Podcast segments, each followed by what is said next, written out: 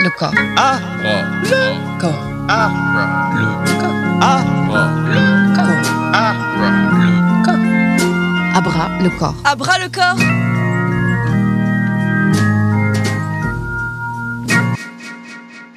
Bonjour à tous, je suis Marine Durand pour Radio Anthropocène, accompagnée de Jérémy Arnicousseau, chef de projet à la SPL de Lyon Confluence.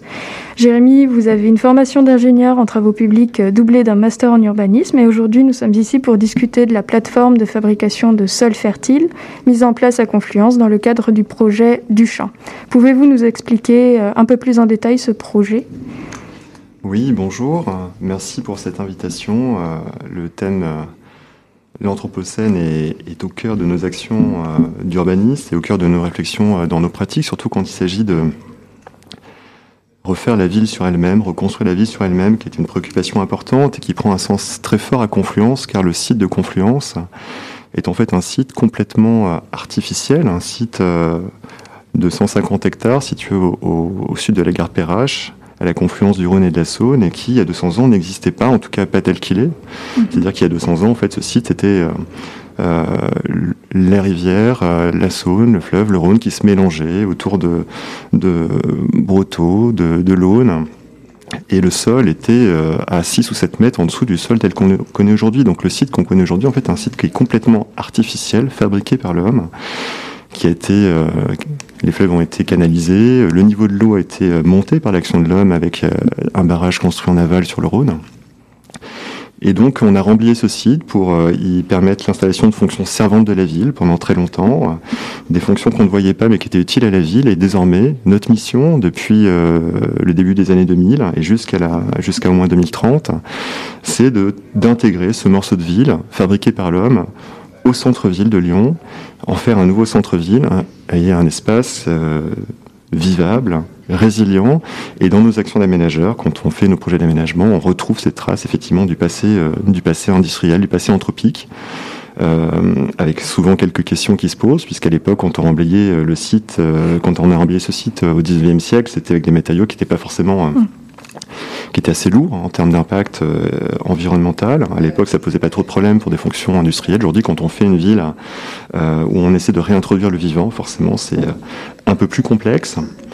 Et euh, donc cette, euh, cet enjeu de réintroduire euh, du vivant, réintroduire avec des termes d'urbanisme les trames vertes, les trames bleues, c'est quelque chose que, qui a été engagé dès le démarrage du projet, qu'on voit aujourd'hui à l'œuvre côté Saône, et qui se poursuit sur une, une, une des dernières pièces urbaines du projet qu'on engage, qui s'appelle Le Champ, qui est un territoire de 5 hectares, qui a vocation à accueillir une forêt urbaine. Donc en fait, quand on parle de champ, c'est une déformation en fait de la notion de campo, de campus, de bâtiments peu denses euh, qui s'installent dans un grand paysage, noyés dans un grand paysage.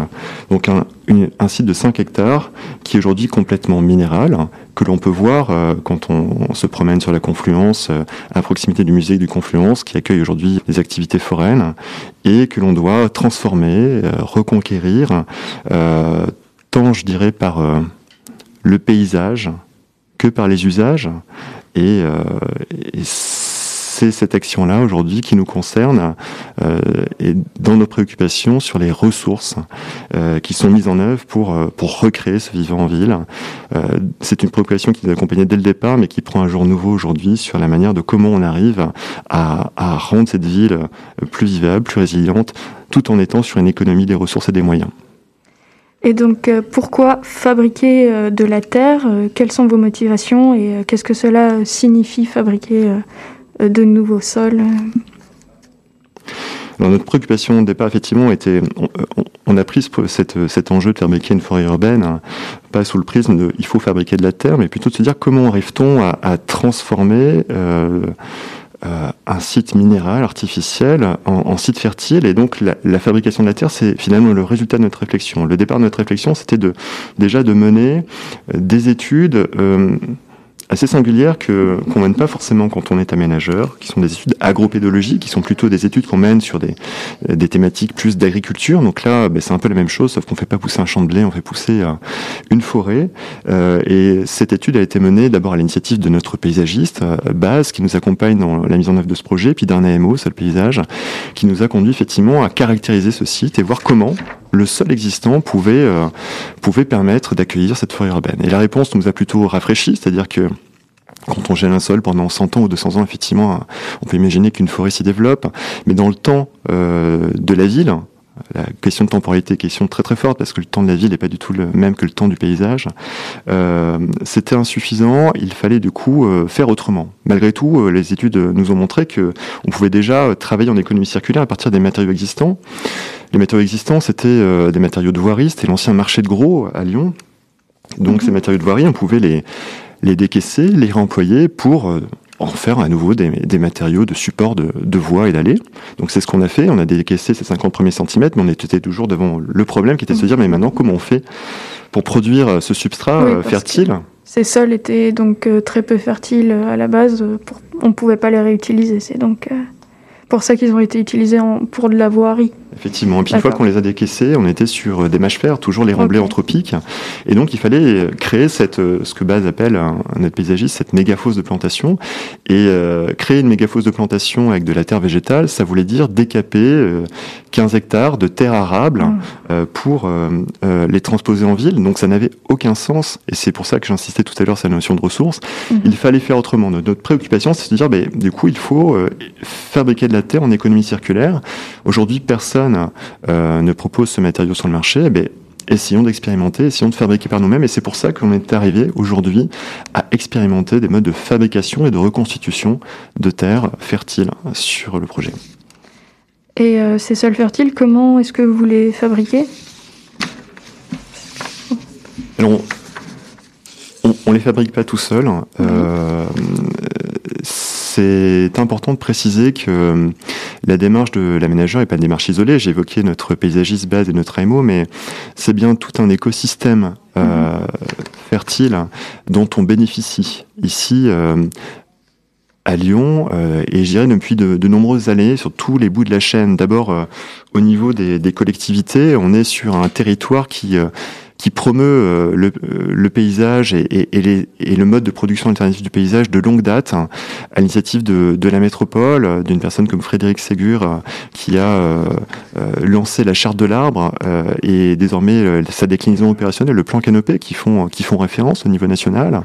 Des personnes également comme Daniel Boulins à la ville de Lyon qui ont accompagné sur une prise en compte de la place du végétal en ville et de l'évolution des modes de fer. Donc c'est déjà au niveau des donneurs d'ordre des collectivités, euh, un territoire euh, très inspirant. Et puis, euh, c'est également un territoire qui a su fédérer les acteurs avec les professionnels du paysage, les, notamment les, les principaux entreprises du paysage de Lyon qui, euh, prenant conscience de la rareté de la ressource de terre, de, de terre végétale, mm -hmm. se sont engagés à réfléchir sur la manière de produire euh, des terres fertiles autrement, en économie circulaire. Mais je disais tout à l'heure, euh, ben, aujourd'hui ces filières n'existent pas, et du coup, nous, on intervient à ce moment-là, dans cette temporalité-là, où on se dit, ben, euh, au sein de ce jeu d'acteurs, eh bien, on est là pour euh, aider à euh, développer ces modes de fer, montrer que c'est possible et donc tester, expérimenter. Et je trouve que des opérations d'aménagement, des opérations publiques comme la nôtre, hein, j'ai pas présenté la SP Lyon Confluence, mais on est un outil public, une société publique locale, c'est-à-dire une société qui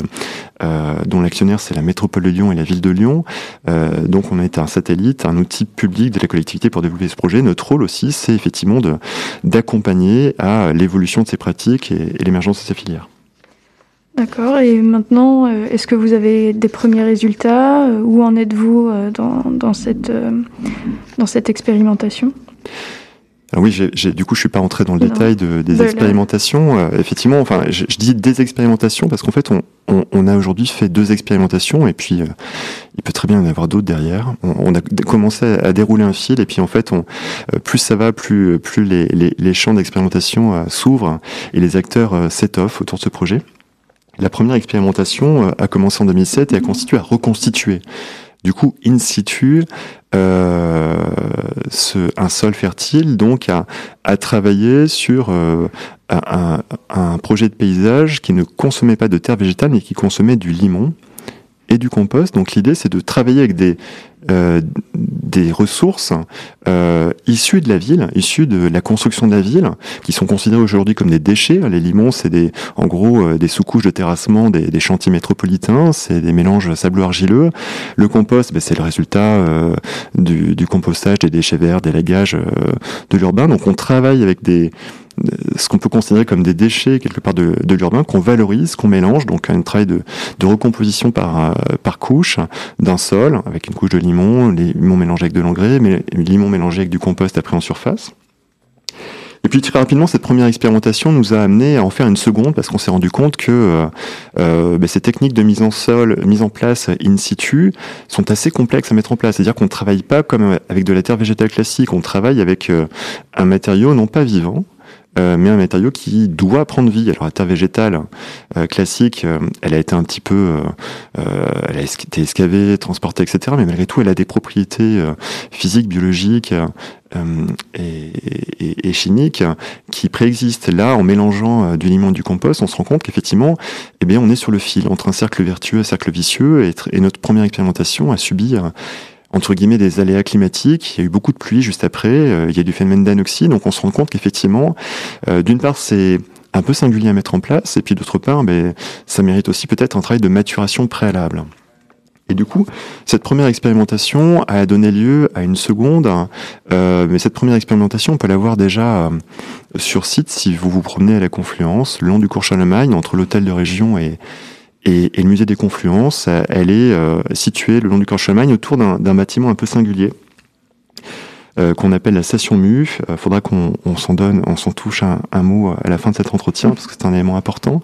Et autour de, de, de, de, cet élément un peu complexe, donc il y a un projet de paysage qui est visible avec déjà, euh, malgré tout, des résultats qui sont probants, mais qui montrent effectivement l'intérêt d'aller vers une étape de maturation préalable, donc la seconde expérimentation qu'on voit aussi du coup sur le site juste avant cette station MU, plus proche de l'hôtel de région.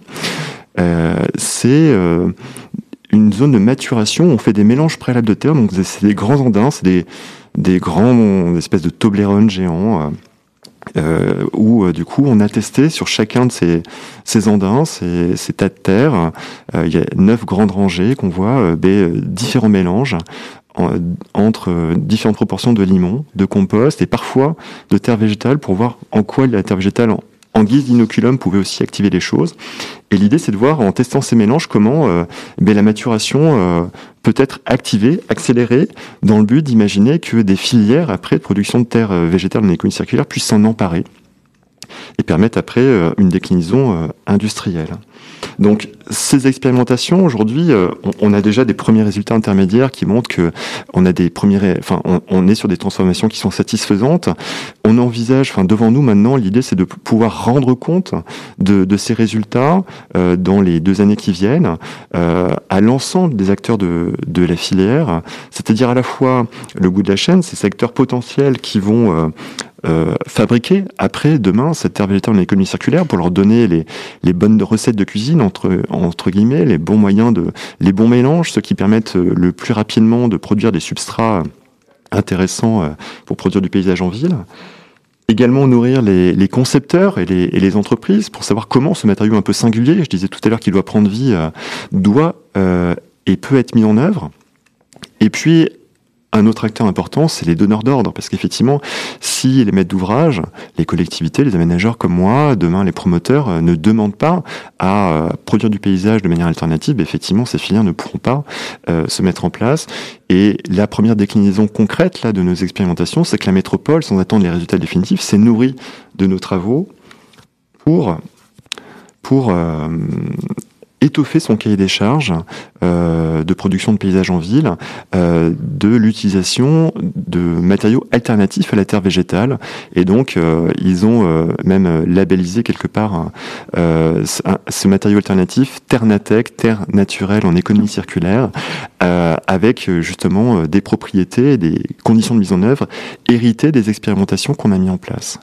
Et, et je ne serais pas complet en parlant de cette chaîne sans parler du monde de la recherche, euh, nos planches d'essai, donc l'expérimentation euh, in situ autour de la station MU et puis ces andins euh, qu'on voit le long du cours Charlemagne, sont aussi des, des, des terrains d'expérimentation. Euh, autour de la session MU, il y a euh, ce, ce, notre expérimentation euh, renseigne une thèse, un programme national qui est la thèse ECLASE sur le rôle des vers de terre, des lombriciens sur euh, l'activation de la pédogénèse et la formation du complexe argilo-humique. Et puis euh, la plateforme de fabrication euh, de maturation préalable de terre végétale et un support d'études pour le laboratoire d'écologie microbienne de Lyon, l'INRAE, autour de, du rôle des micro-organismes, justement également dans ces phénomènes de, pédogénèse et autour des propriétés du, cycle de l'azote. Euh, vous parliez en introduction de, des usages euh, quel lien euh, ces usages auraient avec le grand public? Puisque parfois on parle aussi de services écosystémiques rendus par la nature euh, aux habitants? Est-ce qu'on entre un peu dans, dans ce contexte? Alors oui, j'ai beaucoup parlé finalement de, des acteurs professionnels et, euh, et, et c'est très bien effectivement qu'on puisse euh, reparler après du rapport qu'on a avec les habitants, d'une part parce qu'effectivement on produit euh, cette forêt urbaine comme un, un, un, espace bienfaiteur pour les habitants, les usagers du quartier. Alors il n'y a pas qu'à cet endroit-là, hein. d'ailleurs à Confluence, globalement c'est une préoccupation qu'on a sur l'ensemble du quartier de travailler sur la question de, des îlots de fraîcheur. Donc on travaille sur des îlots euh, où on essaie de limiter l'impact du stationnement sous-sol pour réserver des, sols en pleine terre. Donc c'est globalement une composante de l'ensemble du projet urbain, mais très particulièrement sur le champ où là c'est effectivement un, espèce de second poumon d'oxygène qui sera offert en, en, complément de ce qu'on peut voir aujourd'hui le long des, berges de Saône. Et euh, effectivement, cette forêt urbaine, elle est, euh, elle est pour les habitants, au bénéfice des habitants. Et ce qui est intéressant, c'est que ces habitants soient aussi acteurs de cette transformation et comprennent cette transformation.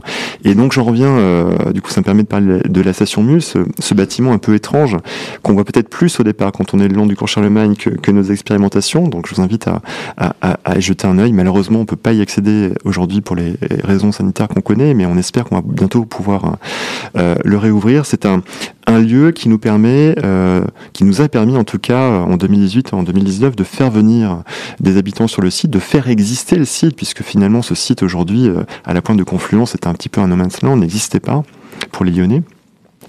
Et de mettre au contact les habitants, euh, de mettre en contact ce paysage en, gestation au, pour les habitants du quartier. Euh, D'une part, déjà on va créer des événements, des événements un petit peu festifs et culturels, c'est toujours bien pour faire venir les gens sur le site et puis montrer qu'il va se passer des choses sur cet endroit-là. Et puis aussi pour créer des événements en lien avec nos thématiques, thématiques euh, d'économie circulaire euh, qui peuvent aller très très loin sur la question du réemploi du déchet, des, des, réemplois et, et des activités liées autour du réemploi des déchets. Et puis la question du paysage également. Et donc ça nous a permis déjà de créer quelques événements et manifestations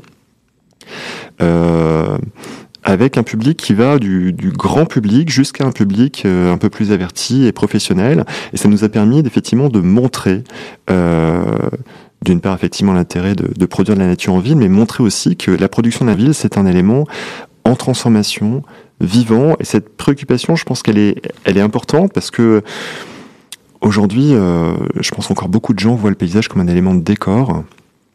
Et, j'aime beaucoup dire que euh, il, faut bien comprendre qu'on aujourd'hui dans, dans l'espace public, on, on plante pas un arbre comme on plante un lampadaire.